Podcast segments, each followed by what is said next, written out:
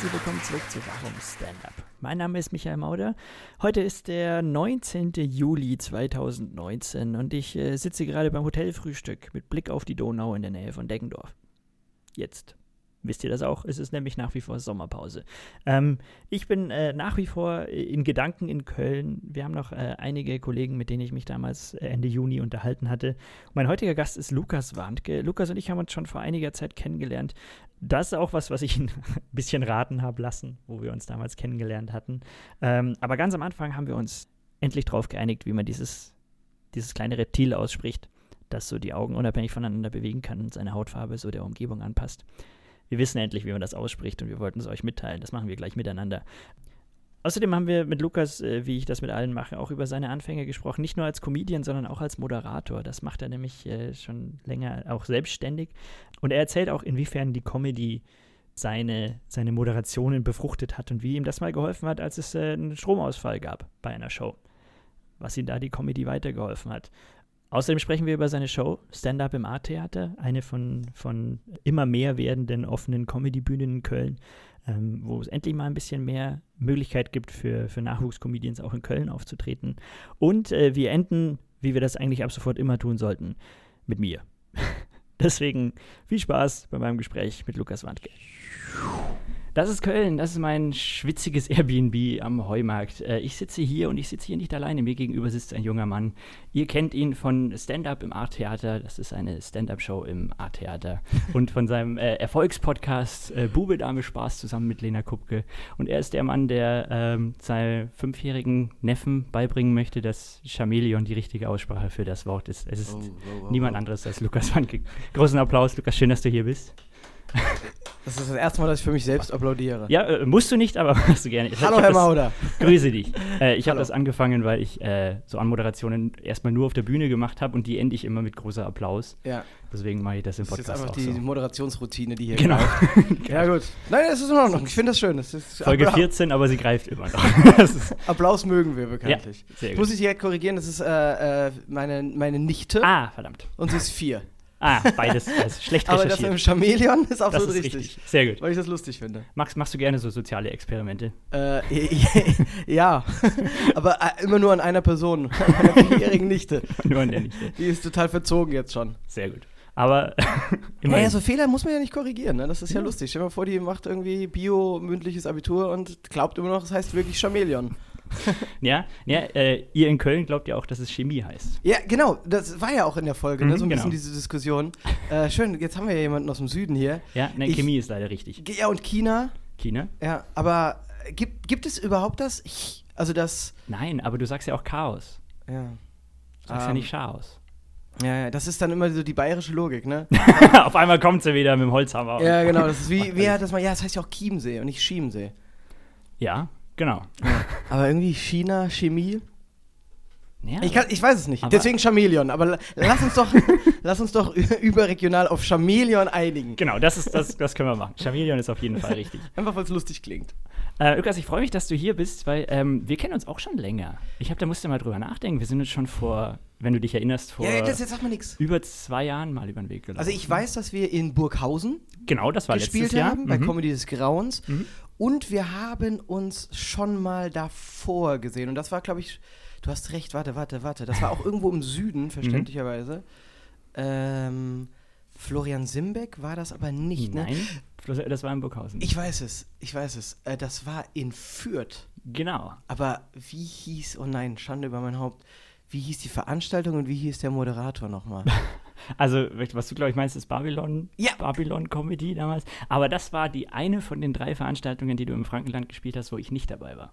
Stimmt, danach haben wir uns noch in Erlangen. Genau, in Erlangen und in Nürnberg davor, glaube ich, beim Ja. Comedy Mix von Jürgen Stimmt, du Gruber. hast vollkommen recht. Jürgen Grüber, genau. Das ist, da, da war ich erst ein halbes Jahr dabei oder so. Da haben wir uns schon. und wann Weißt war du- das? 2017? Ja, das wird so, doch, ja, so ziemlich genau Also so Mai, Mai 17 oder sowas wird es gewesen sein. Ja, ich habe richtig angefangen, äh, Anfang 16 mhm. mit Comedy. Aber ja, anderthalb Jahre, das passt so grob.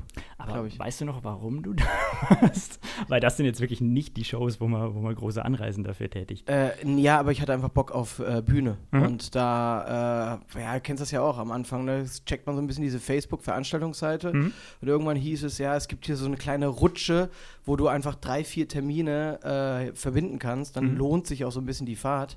Ähm, und da habe ich mich dann beworben und äh, dann hieß es ja, komm, komm rum und dann spielst du irgendwie deine Spots da. Das waren dann drei Shows oder vier Shows? Drei? Also drei mindestens. Also ja. dadurch, dass du Babylon auch noch hattest, waren ja. das dann eben die beiden Comedy-Mixe in Nürnberg und Erlangen. Ja.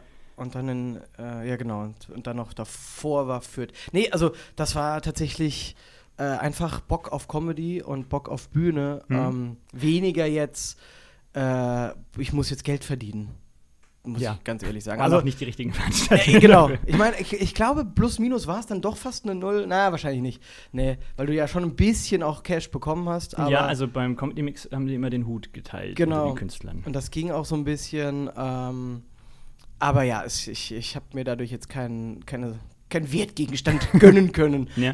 Aber das ist ja das, das Absurde, was ich auch äh, äh, mir, mir gedacht habe, dass in, dadurch, dass du aus Köln kommst, mhm hätte ich ja gedacht, weil Köln die Comedy-Hauptstadt Deutschlands ja immer irgendwie so ist. Von, Boah, wenn das jetzt ein Berliner hört, ne? Ja, ja, genau. Dann werden die direkt aggro. Nee, aber so, so rein vom, von, von TV oder das, was man halt wirklich Öffentlichkeit mitbekommt, mhm. ist das ja alles in Köln. Ja. Äh, aber dass man, wenn man dann mit Stand-Up anfangen möchte, von Köln irgendwo wegreisen muss, um drei, vier Termine am Stück spielen zu können, das wird ja mittlerweile besser, nicht zuletzt wegen deiner Show auch. Aber dass das jetzt erst los, losgeht, das überrascht mich schon. Ja, das stimmt. Also ich, tatsächlich, äh, ich glaube, dass, also grundsätzlich würde ich auch sagen, Köln ist schon, gehört zu den Hochburgen der Comedy, äh, mhm. äh, wirklich neben Berlin. Was aber wirklich lange Zeit so ein bisschen das Problem auch in Köln war, ist, das wussten aber wirklich auch nur die Leute, die aus Köln kommen, dass so viel Angebot für Anfänger gab es gar nicht. Mhm. Also diese klassische Open-Stage-Welt, die es ja in Berlin krass gibt. Ich glaube, da kannst du ja jeden Abend einfach jeden spielen. Abend zweimal mittlerweile. Ja, siehst du? Ja. Ähm, die gab es in Köln nicht so. Die, also die, natürlich gab es kleinere Bühnen und da habe ich natürlich auch gespielt. Mhm. Äh, aber es war jetzt nicht möglich zu sagen, ey, ich spiele jetzt mal Montag, Dienstag, Mittwoch, Donnerstag zum Beispiel. Ja. Was ja an, als Anfänger auch echt wichtig ist, dass du einfach immer auf der Bühne stehst und machst und machst und machst. Mhm. Und ey, da war so eine Zeit, ja, dann dachte ich auch mal, ist vielleicht auch mal ganz cool, rauszukommen. ja, das, das ist immer gut. Also das ist halt auch das, was ich bei vielen Berliner Jungs so feststelle. Die sind so in ihrer Blase drin ja. und dann funktioniert das vielleicht auch gar nicht außerhalb. Wenn du diese Berlin-Mentalität im Publikum nicht mehr hast, hast genau. du vielleicht irgendwie auf einmal musst du da einen ganz anderen Ansatz suchen. Ja, ja. Oder ich habe das mal gesehen, dass einer bei uns in München war von den Berliner Jungs und dem ist dann kurz vor seiner Pointe, wo er jetzt einen U8-Witz macht, eingefallen ist, dass du in München ja gar, gar, keinen Witze über die U8 machen kannst. Ja. Wir haben zwar eine, aber die hat keinen, keinen Charme. Nee, genau, aber genau das ist das Problem. Also ich glaube auch, dass es tut äh, einem Künstler auch mal gut, ähm, so ein bisschen so ein Perspektivwechsel und mal raus aus dem Kosmos. Mhm. Äh, und da denkt man ja, also so ein bisschen Vorurteile, ne, dass dann so Fürth und Nürnberg sehr konservativ und es wird schwer, sage ich jetzt mal, es ist mhm. ganz so offen wie diese rheinische Vornatur. Äh, und dann ist man natürlich schon so ein bisschen aufgeregt, so das erste Mal so ein bisschen Auswärtsspiel. War das das erste Mal, dass du außerhalb von Köln gespielt hast? Ja, jetzt nicht, also ich glaube, das war das, ah, puh, das ist jetzt eine gute Frage. Ähm, ich glaube, das erste Mal wirklich über 200, 300 Kilometer mhm. entfernt. Ja, jetzt nicht außerhalb. Ich zähle jetzt nochmal Düsseldorf. Ja. Ist alles Köln. Bonn, genau. Ist alles Köln. Bald. Äh, ähm, das gehöre ich jetzt, das zähle ich jetzt nochmal dazu. Aber ich meine, das waren dann so schon Auftritte, rein Stand-up-Comedy, die wirklich, so weit war ich noch nie dann weg. Mhm. Äh, und ich weiß noch, Fürth war super, Nürnberg war kacke und Erlangen war wieder cool. Ja, das kann ich mir gut vorstellen. ja. ja. Das ja. weiß ich. Aber nicht. also ich glaube, Franken, dass du in Bayern gesehen im Franken noch am ersten auf offenes Publikum stößt, weil die ja auch so diese Faschings-Geschichten ja. haben ja. und sowas. Wenn du dann in München bist, also mittlerweile mit unserer Open Mic Szene auch wieder besser, weil wir jetzt da die Studenten mobilisieren dafür, aber früher, also als ich angefangen habe, in München hattest du nur Kabarett und mhm. wenn du dann eben auf die Bühne gegangen bist und versucht hast, du selbst zu sein und nicht über die CSU zu sprechen, dann wurdest du komisch angeguckt von wegen so, das Ja, was ist jetzt was der anderes. Typ jetzt? Ja. Das interessiert mich nicht. Mhm. Was ist denn mit dem Seehofer? Äh, Genau, warum? Es hat heute noch niemand über den Ja. Seehofer gesprochen. Ja, ja, das stimmt. Also ich habe einmal in München im Schlachthof gespielt. Mhm. Da fand ich das aber sehr cool. Das war ein bisschen derber auch. Was war das für eine Veranstaltung? War das dieses Das war Schlacht nach acht? War das? Kann so- ja. Das war so eine Mixed-Show genau, damals, es war eine ja. Mixshow. Ich weiß gar nicht, ob es die noch gibt. Die ist umgezogen mittlerweile, die ist in, in Feldmoching, außerhalb von München. aber, ge aber genau dann war das die. Mhm. Ähm, und das war cool. Das war wirklich cool. Das war äh, auch jetzt gar nicht so, dass man dachte, oh Gott, die Münchner, das ist jetzt irgendwie nochmal sehr konservativ und genau wie du sagst, Mhm. irgendwie muss ich jetzt irgendwie einen politischen Gag noch einbauen. Das, die waren sehr offen und Ja. war auch, glaube ich, ein bisschen Alkohol im Spiel und das kann ich mir nicht vorstellen. Äh, in München nicht. Na stimmt, da trinkt man ja nichts. ähm, und ich habe mich da sehr wohl gefühlt auf der Bühne. Mhm. Und sonst finde ich tatsächlich aber auch, da hatten wir auch schon mal bei Facebook ein bisschen drüber geschrieben. Äh, ich habe dann ja, ich versuche das dann ja auch mal so ein bisschen zu verknüpfen. Selbst wenn es dann nur, in Anführungsstrichen, eine offene Bühne ist, dass man es so ein bisschen ausnutzt, wenn man in Mhm. einer anderen Stadt äh, ist. Aber da ist München natürlich echt noch so ein bisschen schwer, ne? Ja, aber es, es kommt. Also Ja? wir sind jetzt bei vier Veranstaltungen, vier wöchentliche Shows. Okay, Montag, gut. Montag bis Donnerstag kannst du jetzt eine, eine Rutsche spielen bei uns. Okay, Immer so sieben Minuten, so das Berliner Vorbild eben Ja. basiert und die ganze, ganze Geschichte. okay, geil. Also wenn du mal in der Gegend bist, bist Ja. du herzlich eingeladen. Ich möchte das unbedingt mal machen. Mhm. Ja. Ja. Trau dich und sag was anderes jetzt. ja. ähm, ah, scheiße. Du hast vorher kurz angesprochen, du hast äh, Anfang 2016 Ja. äh, losgelegt. Erinnerst du dich an deinen ersten Auftritt? Ja, sicher. Mein erster Auftritt war auf dieser Bühne, wo du jetzt gerade eigentlich stehst. Also nicht jetzt, sondern heute Abend äh, im Wirtshaus, im Ateliertheater in der Das- Kölner Rotenstraße. 40 Minuten gespielt bei deinem ersten Auftritt. Äh, Natürlich, weil ich so verrückt war. Nein, Quatsch. Ich habe mir äh, damals bei einem Kollegen, weil ich eben vor diesem Dilemma stand, ey, ich will irgendwo spielen, ich weiß aber nicht wo. Mhm. Und da hat mir ein Kumpel, der schon Comedy gemacht hat, gesagt, ey, schau den mal an. Der kennt sich ein bisschen mehr in dieser Anfängerszene, sag ich mal, aus. Mhm. Und dann hat er geschrieben, er ist am Anfang ein bisschen schwer, aber ich habe dieses 2x20-Minuten-Ding. Ich, wenn du Bock hast, ich gebe dir irgendwie fünf bis sieben Minuten. Okay. Äh, und das fand ich geil. Und ich wusste ja auch gar nicht, was das bedeutet. Äh, und dann habe ich das gemacht. Also da. Und wie lief das? Wie viele Leute waren da da? Das ist ja im Wirtshaus immer die erste Frage. Ähm, nicht viele. Äh, Ich sag jetzt, also knapp über zehn. okay. So zwölf, Mhm. 13. Mehr waren es nicht. Mhm. Mm, Und interessanterweise kann ich gar nicht mehr so sagen, wie es lief, weil ich in dem Moment, so der erste Auftritt, da bist du ja, hängst du so am Text, Ja. dass du gar nicht die, das, die Offenheit fürs Publikum hast. Also, wenn du mich jetzt wirklich ehrlich fragst, ich, ich kann es dir nicht mehr sagen. Es fühlte sich gar nicht schlecht an, Aha. wirklich, weil ich zum Beispiel sowas, du misst das dann ja gar nicht an Lachern, sondern an Texthängern oder, ne? So, ja, ob du das- durchgekommen bist. Genau, einfach, genau. Ja? Du, du misst das ja ganz anders oder wertest das ganz anders. Ähm, und in dem Moment fühlte es sich in Ordnung an, Hm. ähm, aber es, das Feedback des Publikums war mir fast, fast egal, Ja. weil ich so konzentriert war und so mit mir selbst beschäftigt war, was Text angeht, was Performance angeht, was wo gucke ich hin überhaupt, was, Hm. was Mimik, Gestik, äh, nest dich nicht ein, mach irgendwas, aber mach nichts falsch. Ähm, und das war dann also sehr auswendig gelernter Text. Mhm. Und dann tschüss. Aber wie, wie kam das dazu? Hattest du schon irgendeinen Performance-Hintergrund davor? Genau, ich habe äh, angefangen mit Moderation, aber auch Mhm. so durch, ja, durch was eigentlich? Durch, durch, es war nie geplant. Also ich habe hier in Köln studiert, deswegen äh, bin ich auch hierher gezogen. Äh, hatte immer Medieninteresse, fand das immer cool. Mhm. Ähm, und irgendwann hatte ich, ist so klassisch mal Abiball moderiert, aber das ist Mhm. ja nicht, also nichts Ernstzunehmendes. Äh, und irgendwann hieß es mal so an der Hochschule, ey, wir haben hier so, so eine Art Sommerfest, hast du da Bock, das ein bisschen zu, ja, durch den Abend, Tag zu führen? habe ich gesagt, okay, mache ich. Damals habe ich ein Praktikum bei Vodafone gemacht im Marketing. Mhm. Die hatten so einen Showroom. Da hat er mich auch irgendwann mal gefragt: ey, Hast du Bock? Wir haben jetzt neue so Gäste äh, von anderen Unternehmen. Möchtest du diese Leute da durch den Showroom führen und das so ein bisschen unterhaltend unsere Produkte vorstellen? Dann habe ich das gemacht. Dann auf einmal habe ich dadurch eine Messe für Vodafone moderiert. Mhm. Und irgendwann habe ich gemerkt: Ey, krass, damit kann man, also A, macht total Bock und B, kann man damit auch irgendwie Kohle verdienen. Ja. Ähm, und habe das versucht, so ein bisschen auszubauen. Äh, Wie, das ist das, was mich interessiert. Wie hast du das gemacht? Weil das ist nämlich genau das, was ich jetzt auch gerade überlege, weil ich sehr gerne moderiere und ich diese Herausforderung so ein bisschen mag, Mhm. auch außerhalb von diesem Comedy-Kontext so ein bisschen so durch Sachen durchzuführen. Aber äh, ich habe jetzt zwei so Firmengeschichten mal gemacht, Mhm. aber mir fehlt irgendwie so ein bisschen der Ansatz jetzt, wie kriege ich das da, also wie zecke ich mich da irgendwo fest? Ja, ähm, ja, wie habe ich das gemacht? Das ist eine gute Frage. Ich hatte damals beispielsweise äh, meinen Kommilitone im Studium.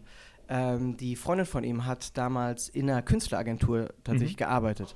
Und die haben sich irgendwie über mich unterhalten und ich kannte sie dann auch und die hat dann gesagt, ey, unser Agent, der sucht immer neue Leute, soll, soll ich euch mal vorstellen? Und das habe ich dann gemacht und das hat irgendwie ganz gut geklappt und der fand mich cool, ich fand ihn auch cool. Also ich wusste auch gar nicht, ich kannte das Business ja null. Ähm, und der hat gesagt, ja, okay, dann, dann können wir es ja mal versuchen. Ich check mal, was, was ich da für junge Leute so habe. Und habe dann diese, oh, wie hieß denn diese Messe? Also im Auftrag von ihm diese, äh, heißt die U? In Berlin, so eine, so eine Jugendmesse. ja. Keine, mir fällt der Name gerade nicht mehr ein. Mhm. Ähm, da habe ich dann so einen Stand moderiert. Und das ist so, also ich, ich kann es hier wirklich, es gab gar keinen Plan oder gar keine Strategie, dass ich gesagt habe, so, jetzt gucke ich mal in meinen Kalender, ach, in mein, in mein Telefonbuch und check mal, wen kenne ich denn. Mhm. So gar nicht. Ich habe dann schon versucht, ähm, auch mal ein Praktikum zum Beispiel in der Redaktion zu machen, weil ich immer dachte, der Weg Richtung Moderation geht auch ganz oft über eine Redaktion von irgendeiner Show. Mhm. Äh, hab dann bei damals äh, One, äh, nee, damals 1 Festival, heute äh, One, dieser Mhm. Sender, Ja. Ähm, bei 1 Live. 1 Live hatte äh, zu dem Radio noch eine äh, passende Fernsehsendung.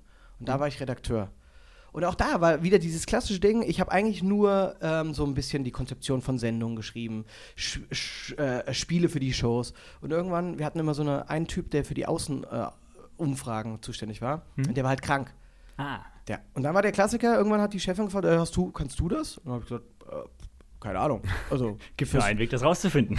genau so ist es. Und am Ja. Anfang war ich immer im Off, also du sahst nur meine Hand quasi. Ne?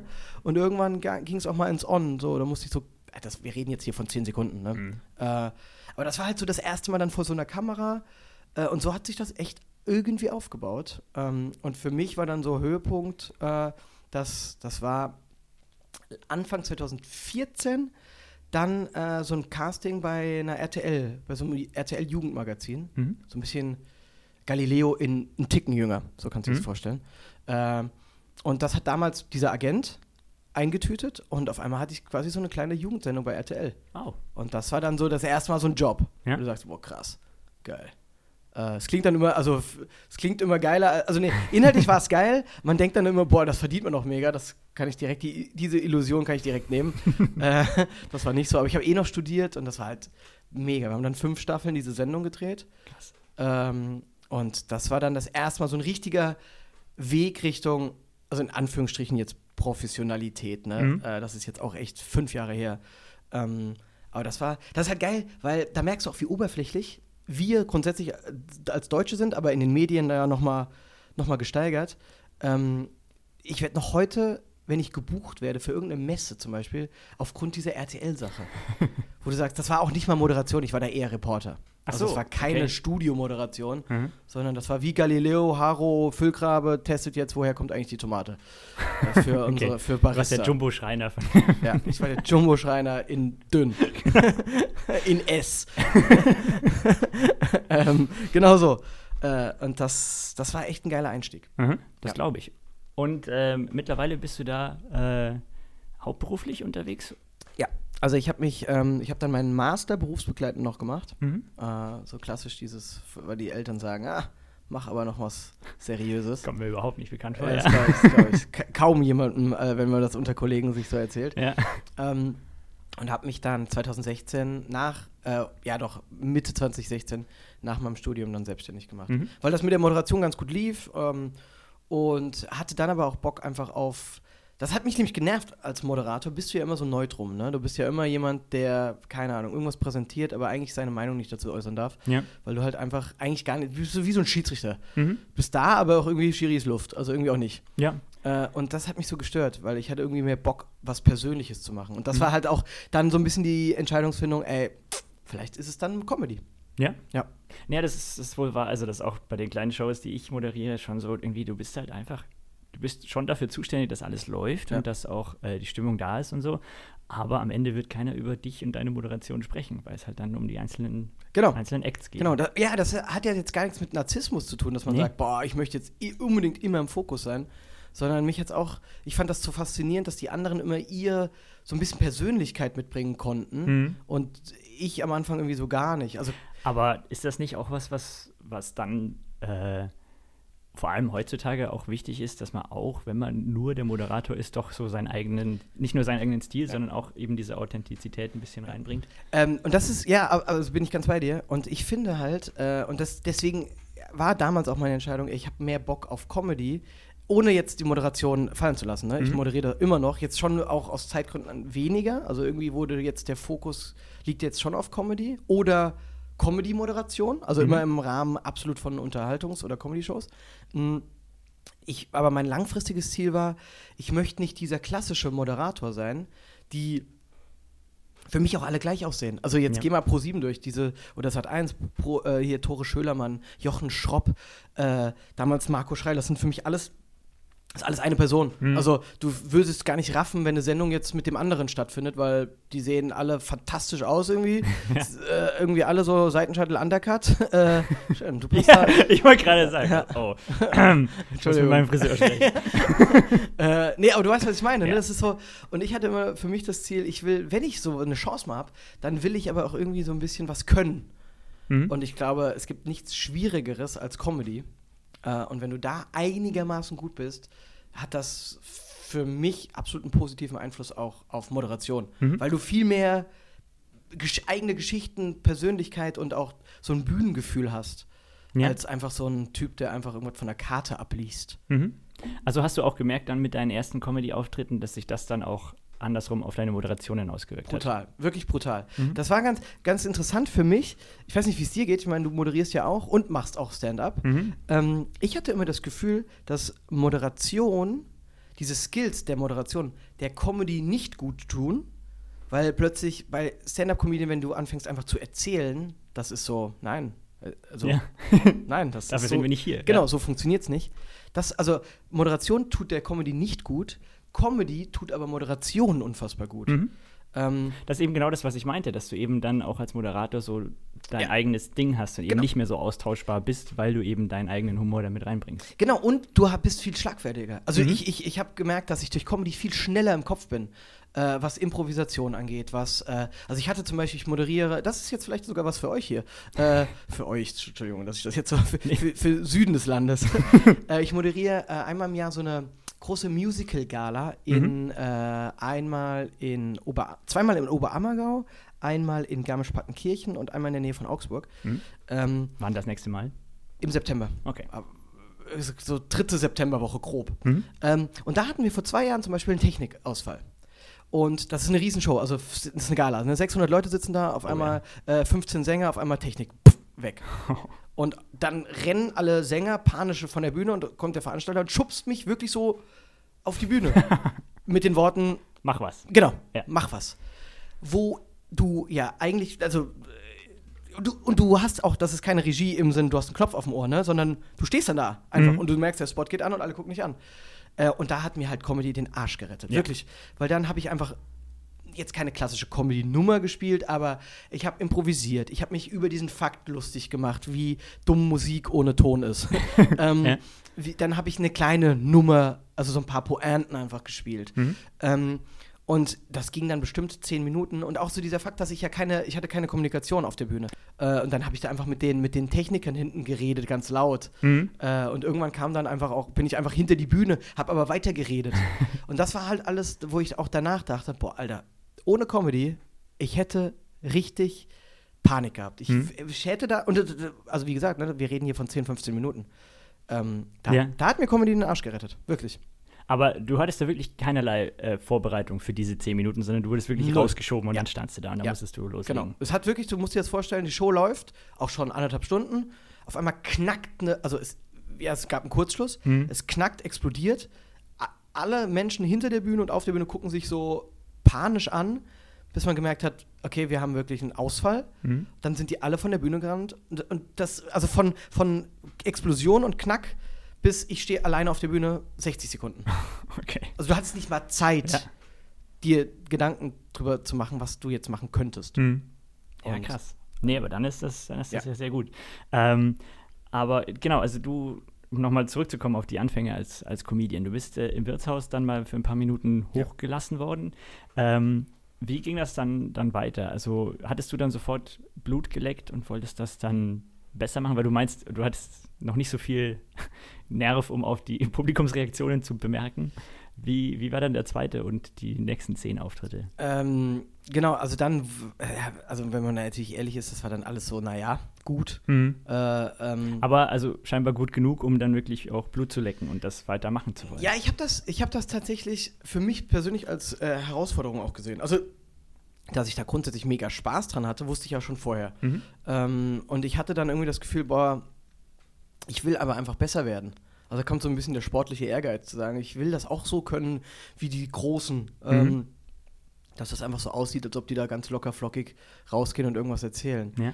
Äh, ich weiß aber, na klar, die ersten 10, wahrscheinlich sogar 20 Auftritte waren alle so semi-gut. Ähm, bis halt dann irgendwann mal du merkst, ah, jetzt lachen die und das ist cool und dann, das ist ja wie so eine Sucht, dass du das dann Ja. mehr willst und dann machst du dir Gedanken, was funktioniert denn gar nicht und warum funktioniert es nicht. Äh, und ich bin am Anfang einfach von diese, auf diesen klassischen Open äh, Stages da rumgetüngelt. Hab Mhm. da immer meine fünf bis maximal sieben Minuten. Also keine, nicht mal äh, Comedy Open Stages, sondern die gemischten Bühnen auch. Oh, ja, ja, klar. Ja. Es gibt ja dieses äh, Kunst gegen Bares als Mhm. großes Prinzip. Da war ich super häufig, überall, also Mhm. in Köln. Also auch den klassischen, jetzt hat gerade jemand eine Viertelstunde über seinen toten Hund gesungen Ja. und jetzt darf ich Comedy machen. Genau, und dann mache ich. Comedy und danach trommelt jemand auf Müll. Ja. Genau. Und Äh, der gewinnt dann. Genau, und der hat gewonnen. und du warst niemals unter den ersten drei. Ja. Klar, das ist auch, ich fand, es ist ein ganz schmaler Grad. Also ich fand es natürlich auch irgendwie mal auch demotivierend, weil ich immer dachte, gerade wenn du in so eine in so Mischshows bist, wo ja überhaupt auch kein Vergleich und Comedy hat es da eh immer schwer, Mhm. äh, dachte ich auch, okay, fuck, vielleicht bin ich einfach nicht gut. Also vielleicht bin ich einfach schlecht. Ähm, aber ich, also das ist so mein Prinzip, aber bei fast allem, auch zum Beispiel bei meinem Podcast, Mhm. ich glaube, Kontinuität Ja. ist, ich will jetzt nicht sagen 50 Prozent, aber sagen wir mal ein Drittel. Ja, also so der, der Ehrgeiz und der Fleiß, dass du auch, wenn es noch nicht sofort, das ist ja das, was Ja. ich immer sehe, wenn, wenn Leute sagen so, ja, der ist jetzt äh, über Nacht irgendwie zum Star geworden. Ja. In den seltensten Fällen stimmt das. Ja. So die, die Nico Semsrotz und sowas, genau. die ist seit, seit fünf oder sieben Jahren irgendwie auf allen Poetry Slam Veranstaltungen unterwegs gewesen und jetzt geht's durch die Decke. Aber die haben halt vorher nichts gesehen von dem, aber das heißt nicht, dass der nicht hart gearbeitet hat, Ja. jahrelang. Genau, das glaube ich nämlich auch. Ich bin auch der festen Überzeugung, egal wo, wo der Weg jetzt hinführt, aber dadurch, dass du da am Ball bleibst, dass du auch mal bewusst sagst, okay, das war jetzt nicht so gut und an dir arbeitest Mhm. und auch wieder immer wieder den Mut hast. Also am Anfang hat ja Comedy auch echt was Ja. viel mit Mut Nicht zu nur tun. am Anfang. Also es ist ja, es Ja. gibt ja die unterschiedlichsten Arten von Auftritten und irgendwas ist immer neu. Ja. Und irgendwas, irgendwann musst du dich immer aus deiner Komfortzone raus. Ja, wir haben ja vorhin, als der Podcast noch nicht lief, ich habe gestern gespielt, äh, ein Halbsolo bei 37 Grad in Düsseldorf vor, Achtung, vier vorverkauften Karten. Und von den vier kamen zwei nicht, dann hatten wir in der Abendkasse ein paar, also lass es mal zwölf gewesen sein. Comedy Open Air bei 37 Grad. Ja, Open Air kommt ja noch dazu, das sind ja nochmal Ja. ganz andere Bedingungen. An so runden Bistrotischen, die dann auch noch während der Comedy, also während des Acts Pizza bestellen durften. ähm, die auch völlig verstreut saßen. Mal ganz abgesehen davon, dass sie im Dü- Altersdurchschnitt Minimum 50 Mhm. eher Tendenz aufwärts. Aufwärts, ja. Ähm, und da spielst du nicht 10 Minuten, sondern 45 war die Aufgabe. Äh, und das auch für sich so anzunehmen, zu sagen, na okay, scheiß drauf. Und na klar war das nicht geil, aber die waren irgendwie nett. Du hattest auch von Anfang an das Gefühl, die sind bei dir, die grinsen, die sind nicht ausgerastet und haben Mhm. auch nicht groß applaudiert, Ja. aber die haben gelacht, die haben gegrinst, die haben dich angeguckt und die waren eigentlich bei dir. Und am Ende, obwohl der Veranstalter noch gesagt hat, ey, ganz ehrlich, spiel halt 30 und wenn du merkst, es ist, Ist nichts. da, es ist nichts, dann hörst du nach 30 auf.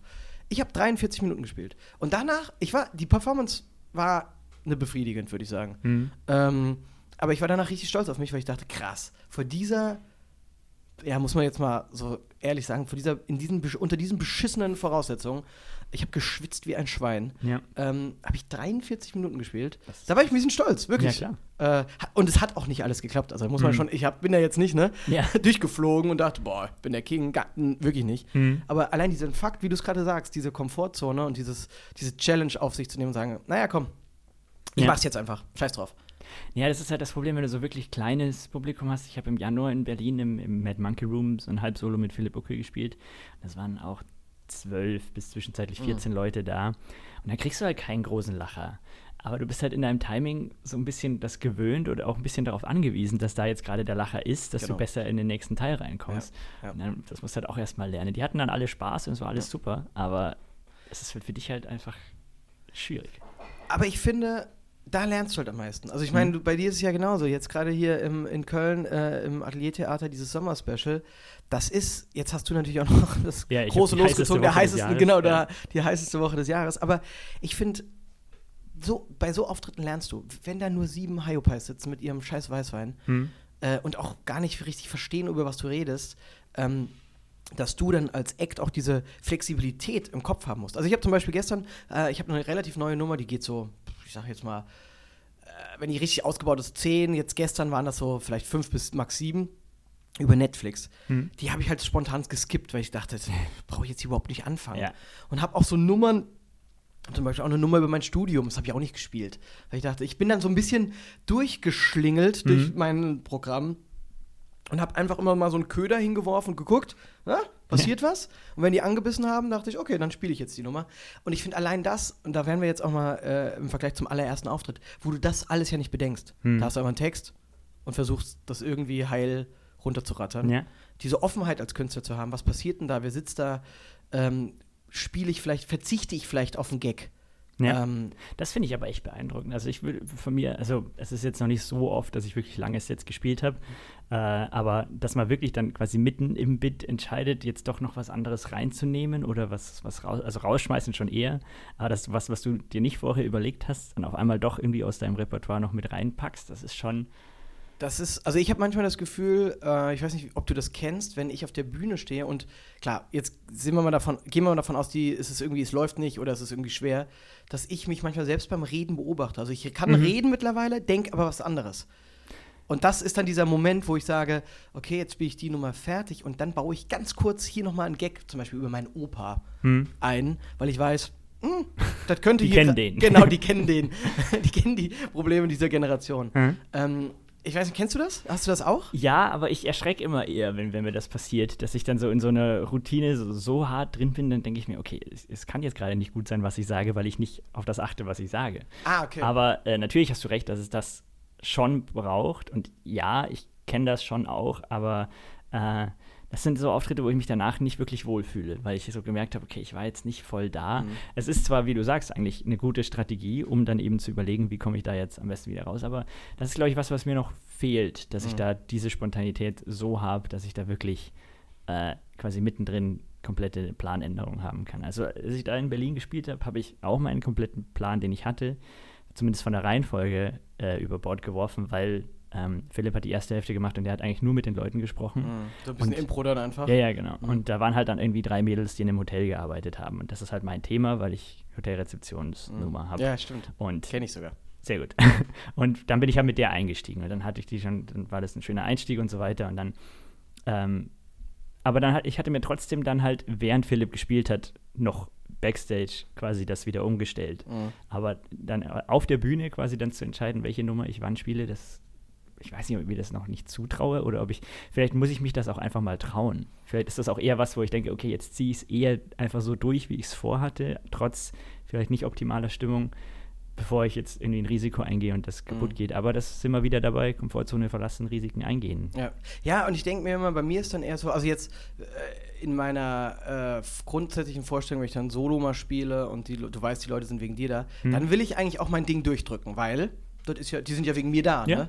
Ähm, also dann würde ich mir das auch rausnehmen, zu sagen, ich passe mich jetzt hier wirklich nur gering, außer es läuft vielleicht gar nicht, Ja. äh, an. Ähm, aber das gestern ist dann, das meine ich jetzt gar nicht arrogant, sondern das ist dann für mich in dem Moment so egal, äh, weil ich sage, hier sitzen 13 Leute. Hier kannst du nicht verlieren. Hier kannst du Ja. nur gewinnen. Egal, was du machst. Und das meine ich mit egal. Also da, dann ist das für mich, fühlt sich das gar nicht als Risiko an, weil ich mir denke, die wissen ja auch gar nicht, wie es richtig läuft. Mhm. Also sie kennen den richtigen Weg ja, Ja. gar nicht. Und dann versuche ich das jetzt einfach alles für diese 13 Menschen, das Optimum rauszuholen. Hm?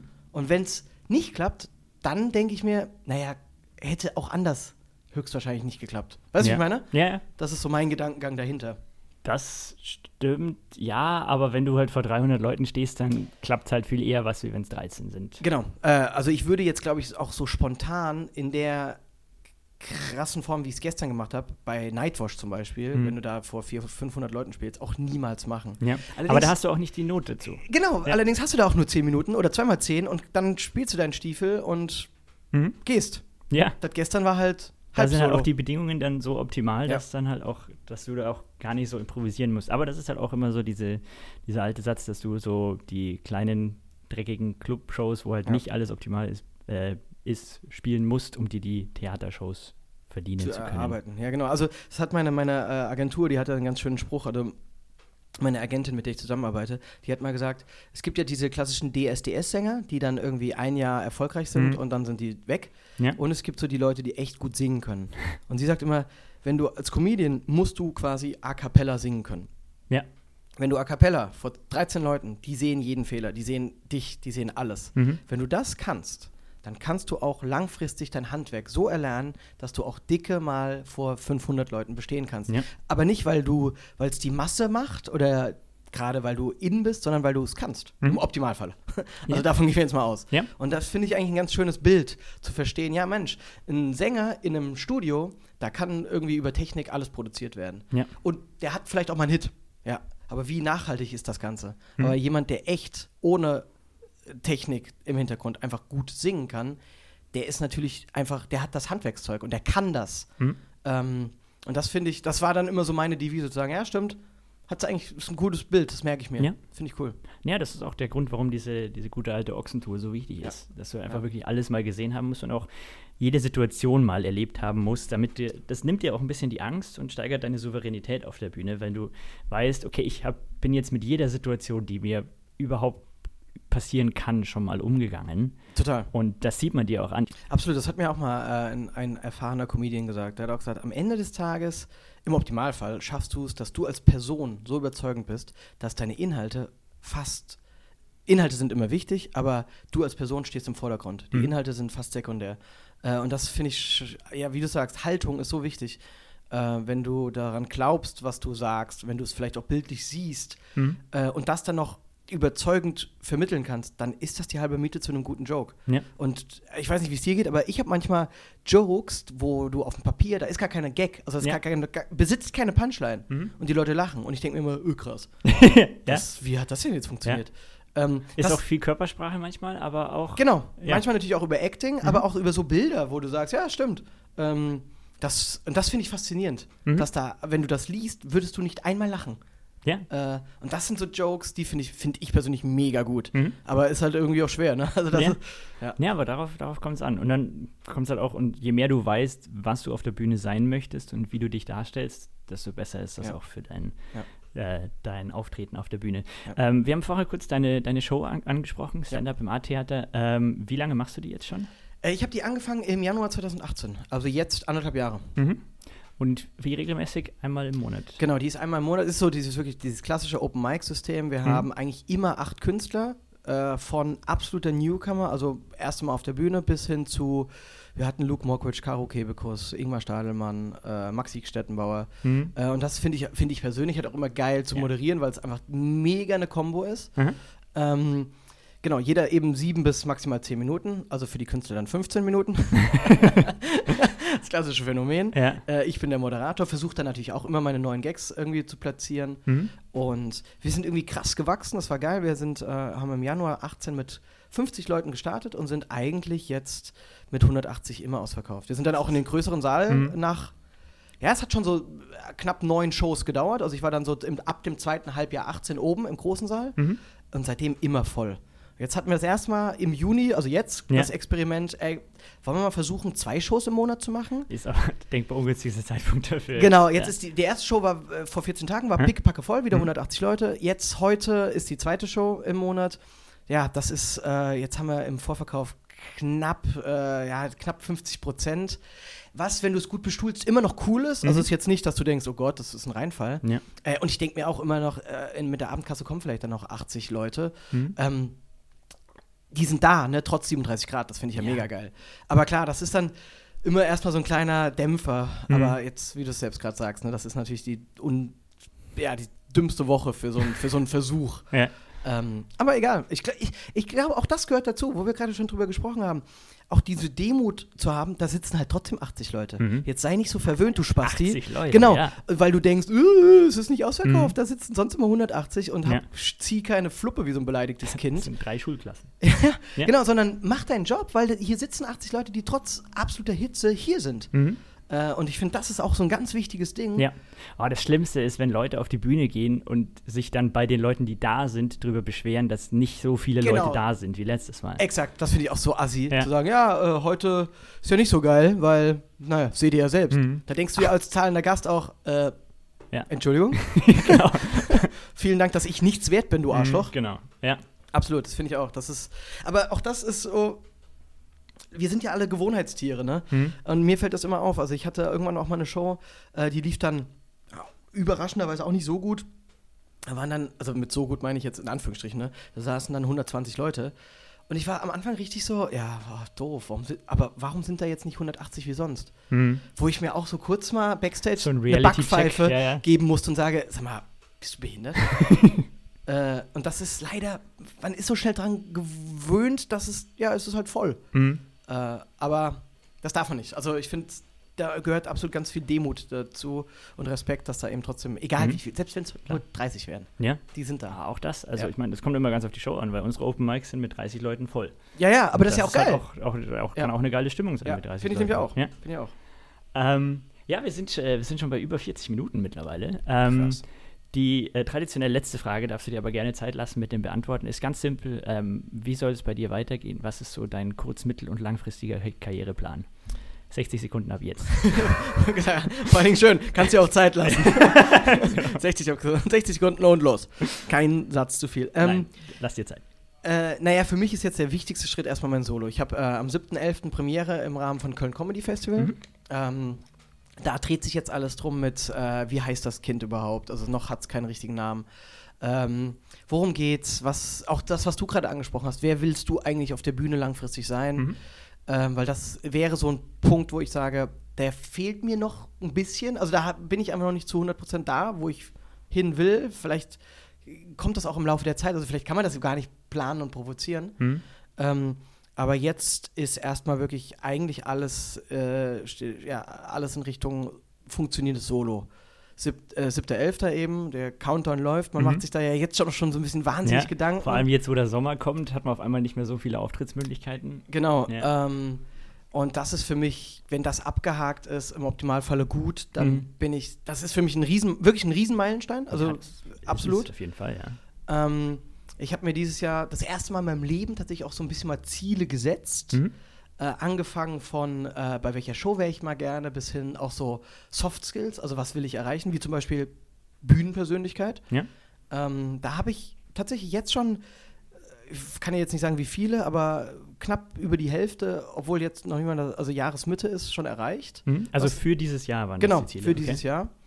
Ähm, und dann langfristig ist natürlich, aber da, auch davor habe ich aber den, wirklich den allergrößten Respekt, manchmal sogar Angst, äh, eine Tour auf ja, Deutschland-Tour zu gehen. Mhm. Äh, und ich weiß von allen Kollegen, dass die erste Tour natürlich echt, gerade die Anfangszeit, echt hart wird. Ja, weil du genau dann regelmäßig auch diese 13 Leute Genau. da sitzen hast. Und dann spielst du halt 90 Minuten oder zwei Stunden Mhm. vor 13 Leuten, die vielleicht gar nichts mit dir zu tun haben. Äh, ja. Und davor habe ich grö wirklich größten Respekt. Ich stelle es mir hier in Köln, also meine Premiere ist auch im A-Theater durch dieses Heimspiel. Mhm. Ich wage jetzt mal die These, das wird funktionieren. Ja. Ob das 180 sind, keine Ahnung, aber Mhm. es wird funktionieren, egal wie viele da sind. Ja. Aber selbst, also jetzt so ein, so ein Plan wie, du spielst dein Solo in Lübeck oder du spielst dein Solo, ja, auch bei euch in München, Ja. dann würde ich sagen, mich kennt doch keine Sau. Mhm. Ähm, und davor habe ich riesen Respekt. Und das ist für mich die größte Herausforderung eigentlich schon fürs nächste Jahr, Mhm. Das in irgendeiner Form zu handeln und im Optimalfall auch erfolgreich zu gestalten. Ja. Ja. Hast du denn Pläne für Solo? Äh, noch nicht kurzfristig. Also ich bin jetzt, ähm, ich habe einmal habe ich schon 60 Minuten Geil. gespielt. Äh, das war so im Rahmen von einem äh, Hotel, in dem ich gearbeitet habe, Mhm. das geschlossen wurde. Und dann habe ich so zwei Wochen vor der Schließung habe ich da so 40 Minuten von meinem Material und 20 Minuten Hotelmaterial gespielt. Okay. Ähm, und das war schon geil. Also Ja. und äh, ich, mein Plan aktuell ist, dass ich es vielleicht so in ein paar Monaten so. Ich habe mir überlegt, ob ich mir im Januar zum Geburtstag wieder so einen Solo-Termin schenke. Okay. Für 60 Minuten. Ähm, aber ich bin noch zu sehr damit beschäftigt, rauszufinden, wie genau ich das jetzt angehen möchte, was ich da so. Also ich schreibe zu wenig aktuell. Mhm. Äh, und also für die Umstände, die ich in München habe mit den vier Open Mics, ist es definitiv zu wenig Materialumsatz, den ich aktuell habe, meiner Mhm. Meinung nach. Ähm, aber ja, jetzt will ich erstmal schauen, so vielleicht bis Ende des Jahres so 60 sehr gute Minuten zusammen zu haben. Und langfristig will ich auf jeden Fall auch auf, auf Tour gehen, aber da, da lasse ich mir jetzt Zeit. Ja. Das ist das Schöne ähm, an, an München, dass da jetzt nicht so irgendwie der äh, Druck irgendwie rum ist, dass du rechts und links die Leute an dir vorbeiziehen hast und du denkst, oh Gott, ich muss da sofort mitmachen, weil sonst äh, bin ich weg Ja, vom Fenster. Ja. Das ist halt in München, weil die Szene einfach noch zu klein ist oder das Kabarett zu anders ist, Mhm. dass das nicht so auffällt. Deswegen ist es, glaube ich, ganz gut, dass ich mir da auch Zeit lassen kann. Absolut. Vor allen Ja. Dingen, ich glaube, wenn, wenn in dem Moment, wenn wirklich Druck und auch sowas wie, boah, ich weiß gar nicht, ob ich das packe, Mhm. dazu kommt. Also Zweifel gibt es, glaube ich, immer, auch selbst wenn du schon die 60 bis 90 Minuten hättest. Äh, aber wenn du nicht bereit bist, dann dich zwingt ja keiner. ne? Ja. Also das ist ja das Schöne dann wiederum Mhm. auch. Ja, also ich bin sehr zufrieden mit meiner Lebenssituation gerade und es läuft alles und ich kann äh, bis zu viermal die Woche einfach so sieben Minuten komplett ohne irgendwie, dass die Leute einen Anspruch haben, weil spendenbasierte Shows sind und ohne äh, irgendwie jetzt einen Druck zu haben, abliefern zu müssen, Geil, ja. kann ich einfach 28 Minuten die Woche spielen. ja, super. Und das ist super. Das ist wirklich geil. Wunderbar, jetzt haben wir, enden wir mit mir. Ja, gut, Aber das das ist ja auch dein Podcast. genau, sehr gut. Muss ich mir merken. Ja. Sofort enden wir immer mit mir. genau.